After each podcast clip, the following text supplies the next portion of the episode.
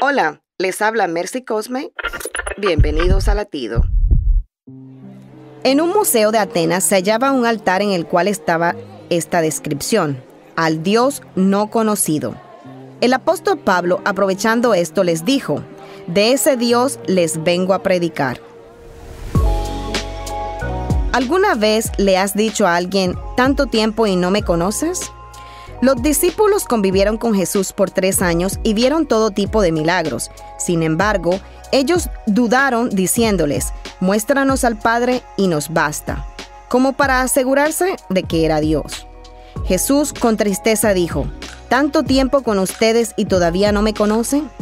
Pues quien me ha visto a mí ha visto al Padre.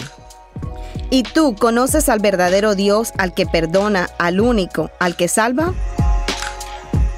Latido les llega a través del ejército de salvación.